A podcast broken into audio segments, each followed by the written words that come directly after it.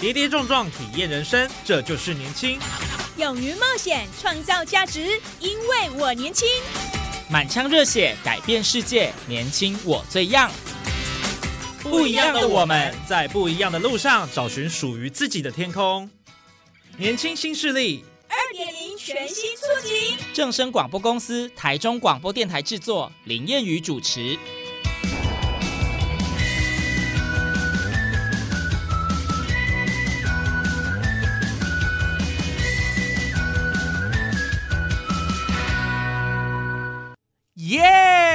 欢迎收听《年轻新势力》，寓教于乐，其乐无穷。想要开发大脑蕴藏的极大潜能，动动脑是少不了的。为了让学习变得有趣、有效、有特色，我们特别规划一个全新益智竞赛单元，透过轻松愉快的方式传递具有教育意义的内容。究竟谁可以夺下自然考科这个主题的优胜呢？超级智慧王烧脑大作战即刻开始！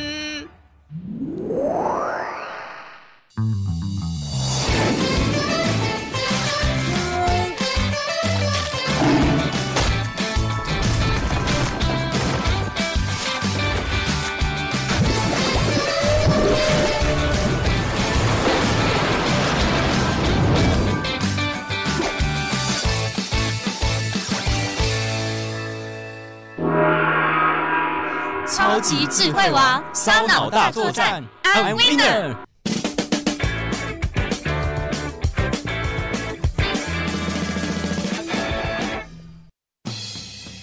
好的，欢迎大家回到超级智慧王烧脑大作战的节目现场。上一集的节目，我们邀请中山医学大学两位同学以及中国医药大学一位同学来进行对决。那么接下来呢，将由第二位同学林嘉欣继续回答第三题。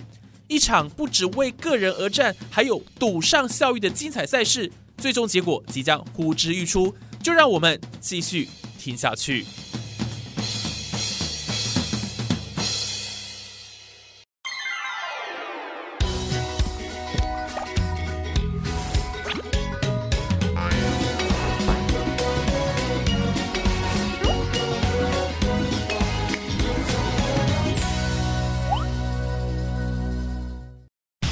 本集赛制采单人挑战赛，唯我独尊，我最行，胜券在握，你不行。每一个人轮流上场答题，一开始必须先从 A、B、C 题库中任意选择一套，总共有十道题目，每答对一题获得一百分，答错分数不倒扣，而且其他人不能接续答题。当即答对题数最高者为优胜，若恰好同分，则主持人将随机额外出加分题，最高分者即为最后的赢家。最低分者必须接受残酷的惩罚，太可怕喽！好，接下来我们看第三题了哈，呃，这应该算是简单吧哈，这个地科了哈，地球形成至今有多少年的历史了呢？忘 忘记了，小心回答。哦，那算了，看起来很简单。看起来很简单，但是有一点忘记了，还给老师有点淡忘了。地球几年的历史？应该是 C，应该是四十六亿。来，我们来公布解答，答对了，没错哈，答案是 C，四十六亿了哈。这个地球历史是在地球由原始的太阳系云的部分物质构成后记起，所以科学家估计大概是四十六亿到五十亿年之间呢。哈，这个其实没一个确定的答案，不过我们选项看起来基本上没有什么争议，就是 C，四十六亿。好，第四题，月球表面布满坑洞，请问下列解释何者比较合理呢？A. 位于流星跟彗星的轨道间；B. 没有大气层保护；C. 距离太阳比较远；D. 引力较地球大。现在是没有大气层的保护，因为因为如果有大气层的话，至少会烧掉一部分的那个哦陨石之类的，所以应该是是 A 选 B 好了，因为 A 不太确定。选 B。嗯 OK，好，锁定这个答案吗？嗯确定确定。好 B 好。，B B 好了，很可爱哈。来，我们来公布解答，答对了，没错哈，就是没有大气层的保护了啊。因为对于月球来说呢，它在外外部环境上呢，跟地球很大的区别就是，地球有一层用于保护地球的非常厚实的大气层，而月球上是没有这样的一层保护层的。再就是说，月球表面没有大气层，这样许多太空中的陨石直接就打在月球的表面上嘛，所以就落下了坑坑巴巴的这个小洞啊。所以答案就是 B 啊，这个基本上没有怎么太大的问题了哈。好，一连答对四题了哈，好哦，蛮厉害的。接下来我们看第五题，嘉怡呢，他捕获了下列的生物哈：鲨鱼、章鱼、伊鱼、鳄鱼、海马、弹涂鱼。请问上列的生物属于鱼类的，总共有几种呢？好，A 一种，B 两种，C 三种，D 四种。英语是什么？英语不是啦，英语你滚，你在乱哦！不要这样对我，真的不知道英语是什么。等一下啦。这里怎么那么好玩呢、都是鱼耶，家里比较整齐，嗯，都有一个鱼字，但它不一定是鱼。因为它是马，所以就是海马。可是你看它这边故意那么多个鱼，但它突然有一根马，就代表你不要乱了啦，来乱的。我你转的很快耶。立立勋已经呃下台了，所以基本上现在是很轻松的一个方式了 乱我。我觉得等一下鲨鱼跟弹涂鱼两种哦，好就 B 了，B 两种，两种确定吗？就 B 了，我就 B 了，两种，两种。没错，好，我们来公布解答，到底是不是两种呢？好，答错了。海马，什么海马？是鳄鱼啊？到底为什么会差一点点？我告诉大家，答案是 C 啦，三种啊。什么？嗯，所以就只差了一种，到底是哪一个是呢？哈，好，其实呢，鱼类呢就是鲨鱼、海马跟弹涂鱼啊，所以没错，就是三种啊，海马打败了。就差在海马了哈。那章鱼的话，它是无脊椎动物，嗯对不对？嗯就软体动物哦，所以就有一个鱼字，但它不是。嗯那伊鱼的话呢是昆虫啊，对。那个然后鳄鱼的话，爬虫类。类，对，好了，答案呢就是这个 C 了哈。好，接下来我们看第六题了。袁浩呢在操场上看到很多的白鹭鸶，想起老师曾经说过鸟类会飞翔的原因，请问下列何者是错误的呢？哦，错的哦。A. 鸟类具有实心的骨骼，坚硬而轻。B. 身体表面具有羽毛，能够协助飞行与保温。C. 肺延伸出许多的气囊，可以减轻身体重量。D. 眼睛具有瞬膜，飞行时可以保护眼睛。好，哪一个是错的呢？我就是 C 耶 A 啦哈 A 吗嗯？为什么？那你讲为什么错？要空心的骨骼。哦，是吗？我好为难。哦，有道理哦。等一下，你在骗我吗？没有啊好啦 a 啦，我听玉勋的。A 啦，好好好，听立勋的。好，哦到底他是给你正确的一条道路，还是错误的指示呢？好，无法回头路。无法回头路。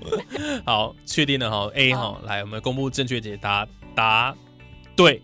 错谢谢李轩。好，没有错哈。这个鸟类的骨骼坚薄而轻呐，哈，这个题目就是坚硬而其实它是坚薄，好像是薄的哈。那么骨头呢是空心的哈，不是实心的，里面是有空气的哈。所以基本上答案就是 A 啦哈。接下来呢，我们看到第七题了，海底多少公尺以下的水就可以称为 海洋深层水呢？A 两百，B 两百五，C 三百。选项都很接近。对啊，都好近啊。都很近，所以有一点难度。那选中间吧，那就 B 吧，因为我真的也不知道。先选 B 好了。好，我们来公布解答，答错了。好，有点可惜，差一点点了哈。答案是 A 两百了哈。因为呢，这个深层的海水是指海洋斜温层内呢，而且深度呢两百公尺以下的海水，具低温、洁净跟富含营养盐的特性。哦那深层的海水在无阳光、低温而且高压的深海环境，缓慢的循环哦流向全世界。那时间呢长达千年以上，不受人类地表环境污染的威胁，承接地球丰沛的矿物质，所以算是二十一世纪最珍贵的纯净水源。那么全球海洋呢，平均深度大概是三千七百公尺，所以全世界的海水大概百分之九十三都是深层的海水。好，所以两百公尺以下就可以称作海洋深层水了啊、好，那这个就是定义没有办法了哈。嗯所以答案是 A 两百。好，接下来呢，我们来看第八题。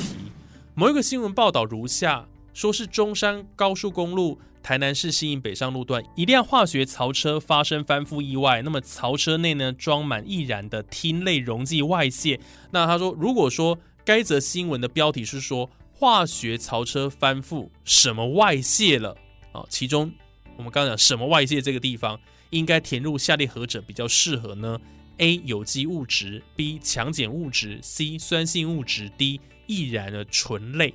厅内是有机啦，厅内也有碳，嗯有机吗？是有机吧吗？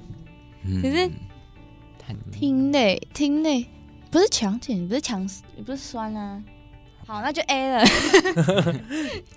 就 A 了你，觉得是 A 就有 A 了机物质？对，有机物质，好，所以呢，你就选 A 就对了。对，好，我们来公布解答了哈。这个烃类到底是什么样物质呢？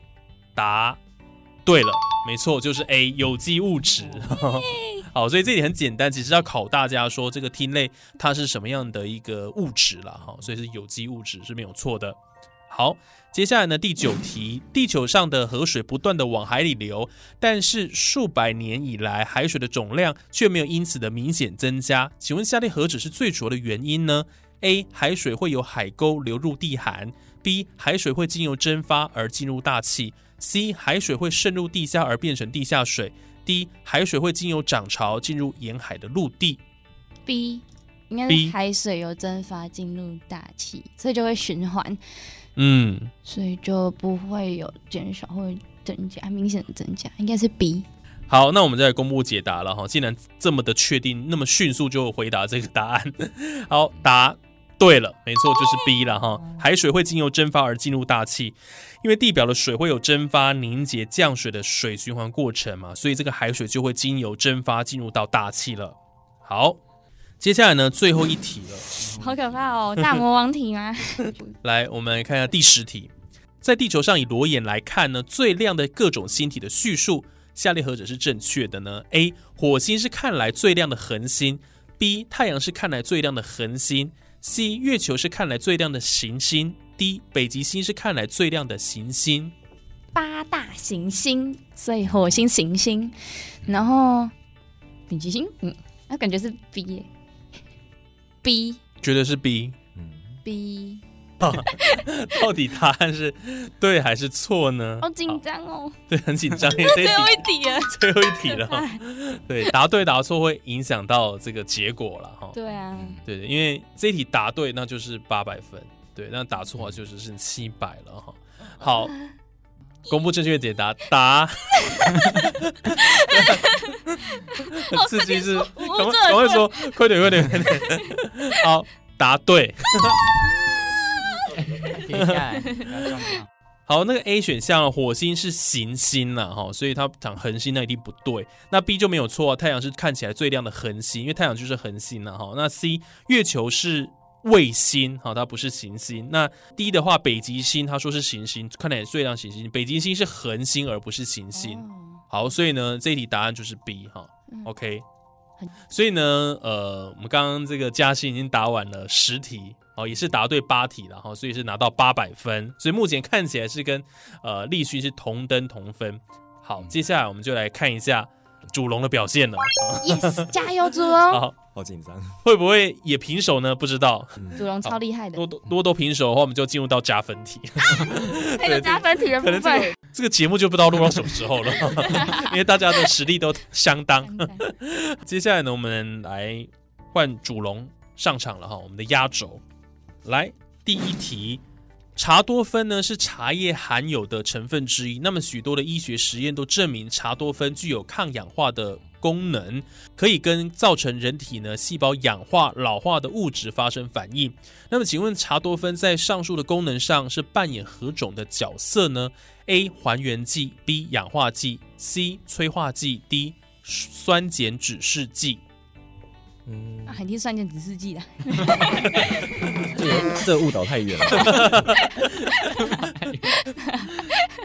呃，我觉得是 A 还原剂。还原剂，很确定吗？这题？嗯、应该是啊，因为我记得就是我们身体里面会有很多自由基会氧化嘛。嗯，嗯，那茶多酚如果它可以减缓这个效果的话，那应该是可以把这个氧化过程还原回去，所以我猜是还原剂。哦，厉害了，好厉害哦！这个主龙讲解，对不对？对不对？呃，代表应该是蛮确定这个答案的哈。嗯，好，来公布解答，答对了，没错，就是 A 还原剂。这个茶多酚呢，很容易跟氧作用而被氧化，所以它就可以作为还原剂，而且还可以用作食品的保色剂来防止天然色素，比如说胡萝卜素啦、叶绿素、红花黄、维生素 B2 跟胭脂红等等，哦，防止这些天然的色素来受到光的氧化作用而褪色，所以对色素的稳定呢、有一定的功效。接下来第二题，下列四种现象中，何者最需要以降雨量作为监测的项目呢？A. 地震，B. 土石流，C. 全球暖化，D. 寒流或叫寒潮。最近地震啊哈！好想选最近最近在地震，下雨就地震，太有相关了吧？你不觉得吗？我们相信炎亚纶大哥，相信炎亚纶，炎亚纶要在听这个吗？嗯，接下来炎亚纶好想选 A，但是我觉得是 B 啦。好，选 B 土石流哈，做以降雨量作为监测项目。哦我想这一题应该算是蛮简单的一题题目了哈。答案是 B，没有错，答对。好，是土石流了哈。你一直要选地震，好，因为山区雨势较大，经常引发土石流灾害呢，所以呢，最需以降雨量作为监测项目哈，所以这题蛮简单的哈，就是 B 了哈。接下来第三题，便利商店贩卖以纸杯盛装的热咖啡，为了防止消费者碰触纸杯时手被烫伤，经常会用厚纸板套在杯身外面哦，这个大家应该都蛮有经验的。那么，请问上述主要是为了减少何种方式的热传播速度呢？A. 传导，B. 对流，C. 辐射，D. 反射。厚纸杯，厚纸 给它套在杯身外面。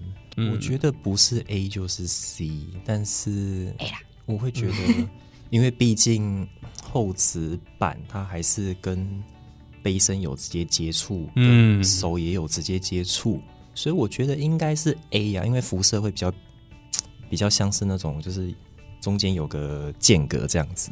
嗯。对，好。A，，A，好，说明的蛮有道理的感觉，对不对？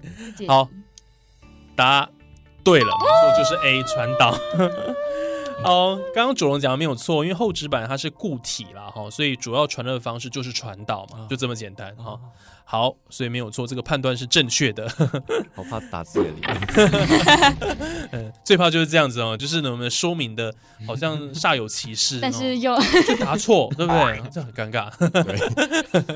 好，来第四题，在列哪一种选项当中的两种生物彼此间的交互作用既有捕食又有竞争？A. 虾跟海豹，B. 虾和企鹅，C. 金鱼跟海鸟，D. 乌贼跟海鸟。这个真的需要想一下哦，因为每一个选项要去思考。我觉得乌贼跟海鸟吗？乌贼吃什么啊？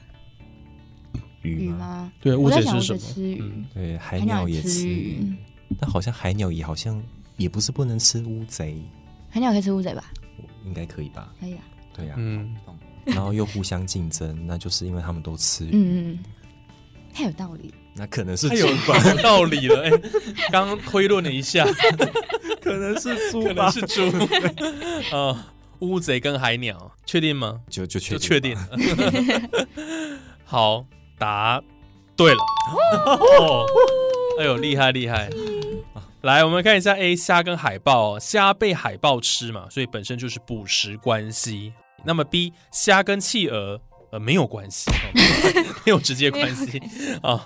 C 金鱼跟海鸟，金鱼跟海鸟都捕食虾，所以是竞争关系了哈。哦，那 D 的话，乌贼跟海鸟，哦，因为乌贼跟海鸟都捕食虾，所以就是竞争关系，而海鸟又会去捕食乌贼，它会吃乌贼，所以就是这样看起来就是有捕食又有竞争关系这样子了哈。接下来呢，我们来看第五题哦。这个病人呢，在注射治疗之后，身体发生异状，检查这个血液样本的时候，就发现红血球胀大而且破裂，很可能是不小心注射了何种液体呢？A. 纯水，B. 生理食盐水，C. 浓食盐水，D. 浓糖水。这这题是送分，哎、不要这样讲，待会答出很。对但是这一题应该是 A 没有错啦。好，那我们就公布解答了哈。答对了没错，就是纯水了。如果呢将水跟蒸馏水啦注射进去人体呢，水或蒸馏水都会让红血球膨胀爆裂，因为水跟人体的红血球比较来讲的话，水或蒸馏水都是低张容易，所以呢不能将水或蒸馏水来注射进去病人的身体。举例来说，如果把这个气球看作是一个细胞啦，那一直灌水进入气球当中，当气球承受不了时候就会胀破。这也就是为什么呢？护理师都不给纯水或蒸馏水这些低张溶液的原因，因为细胞在低张溶的溶液当中呢，溶液就会一直跑进细胞中，最后导致这个细胞破裂了哈。接下来呢，我们看第六题，小雨呢想替盛开的百合花来进行人工授粉。那么，它需将百合花的花粉沾到下列哪一个构造呢？A. 花药，B. 花丝，C. 柱头，D. 脂肪。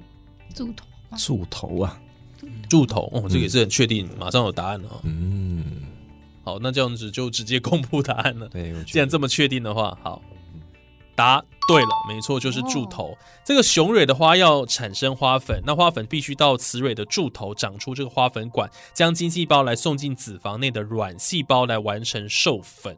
接下来呢，第七题，这个四本书的书名里面，哈，每一本书啊都显示出所要介绍的内容。那么书中就列举一些植物详细说明的特征。下列哪一本书最不可能呢？以苏铁作为这些植物的主要例子？A. 花朵图鉴，B. 种子的传播，C. 球果构造解析，D. 维管束植物简介。嗯，不过确实因为苏铁，我记得苏铁是蕨类啊，对，但是种子的传播跟球果，球果应该苏铁是应该是应该是球果没有错，嗯，对，不过我觉得应该是 A 啦，对，因为 A 是最 最直最直观的，最直观的就觉得是 A。好，那我们就公布解答了哈，到底是不是 A 花朵图鉴呢？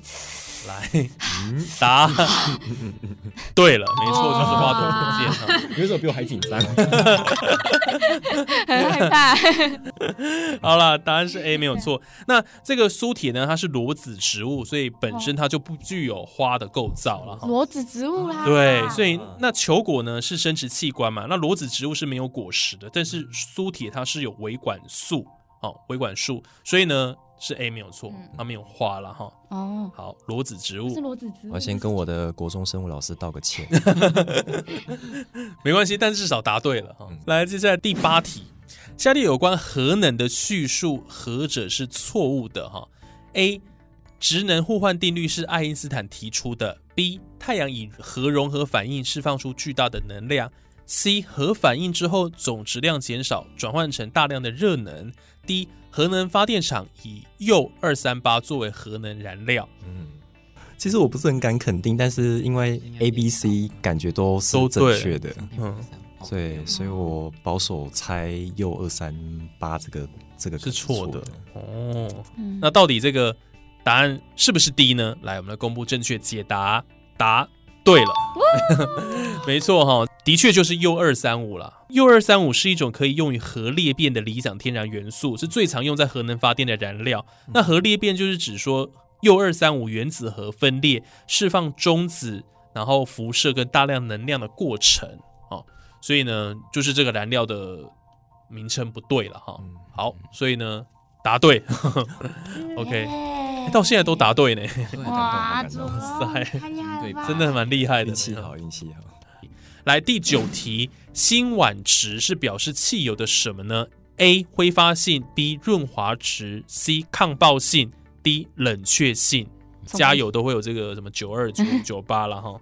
嗯，应该是抗爆性。抗爆性我们来公布正确解答哈答对了，没错，就是抗爆性哈。九二九五九八的无铅汽油呢，区别就在于辛烷值不同。像九二呢，无铅汽油辛烷值是九二；那九五无铅汽油辛烷值是九五；那九八辛烷值就是九八。那辛烷值就是表示汽油抗爆震能力的量测指标，辛烷值越高，抗爆震的程度呢就越高。哦，所以像九八的话，它就是比九五九二的抗爆性程度呢还要来得高了哈。所以，嗯，这题感觉也是蛮简单的哈。九题了，九题了。那接下来我们就来进行最后一题了哈，很关键的一题。请问为什么睡觉的时候蚊子喜欢在人的耳朵旁边飞？A. 因为耳朵的皮肤比较薄，所以蚊子容易闻到血的味道。B. 因为耳屎的味道。C. 因为耳朵暴露在外。D. 因为靠近头部。啊，这好有趣哦。好难哦，这个对，这个就让我想到昨天的画面。对我昨天晚上也是被好几只蚊子 搞得我半夜都睡不着。最近大家都这样，我只知道它会感应热，但是不，其实好像也好像也不用特别睡觉的时候，因为我觉得平时有有的时候蚊子也很喜欢都飞到耳朵来，那我就不懂为什么都飞到耳边来呢？对，是在告诉我说哦，我来了，我要来吸你的血喽。哎呀，确定吗？确定，我们来公布正确解答。这一题到底是对还是错呢？刺激啊。还蛮刺激的。好，你选 A，对你觉得答案对吗？我没有办法，好啦，几成的把握？大概七成吧。七成哦，蛮高的呢那也蛮高的。答错了，哎呀，可惜答案是 B，因为耳屎的味道。什么？什么？太 必须开始讲的是对的，你应该听他。我说马三没有，你刚刚说应该是儿时的味道吧？你看，对的，我认识。看起来最开玩笑的答案。对这个看起来呃觉得不太可能的答案，它既然是答案哦，因为蚊子都喜欢有呃臭味啦的一些地方。那因为人耳呢，因为随时都分泌耳屎，所以里头的一些臭味或一些异味了，就会吸引它们前来啊、所以就会在耳朵旁边这样飞来飞去了。是因为这样子哦，所以现在是因为耳屎的味道。我们刚刚这样比完哈，最后哈，虽然说这个主龙最后一题没有答对了哈，不过其实也是差一点点了哈，就满分一千分了。不过这样答下来呢，整个我们总计下来是九题，所以就是九百分。那也是我们今天的这个呃超级智慧王烧脑大作战的本集的赢家优胜好！来，掌声鼓励鼓励。耶，